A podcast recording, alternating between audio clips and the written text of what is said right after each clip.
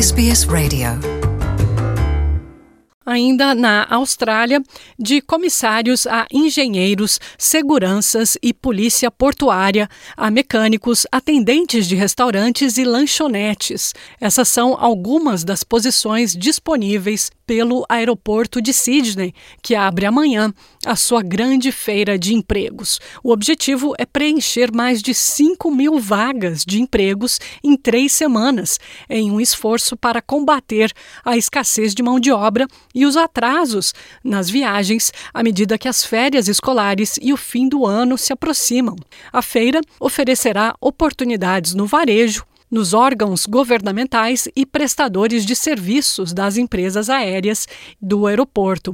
Ela será realizada nesta quinta-feira, 16 de junho, das 10 da manhã às 4 da tarde. Cerca de 40 empresas que operam no aeroporto vão participar da feira, com algumas das 800 empresas que operam no aeroporto prontas para contratarem no local. O diretor do aeroporto de Sydney, Jeff Colbert, disse que as 5 mil vagas abriram após as demissões em massa feitas no auge da pandemia da Covid-19.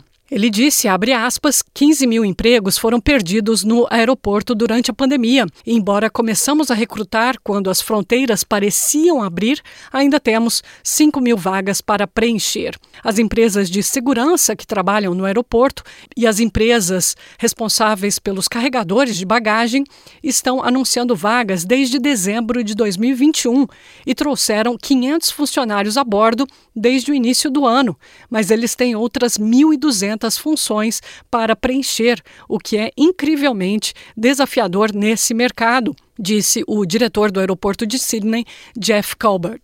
Os detalhes da feira de empregos do aeroporto de Sydney e uma lista das posições que estão disponíveis e das empresas que estão contratando podem ser encontradas no link que acompanha essa reportagem na nossa página sbs.com.au/português. Fica aí dado o recado, o aeroporto de Sydney está contratando.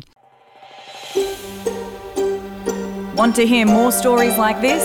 Listen on Apple Podcasts, Google Podcasts, Spotify, or wherever you get your podcasts from.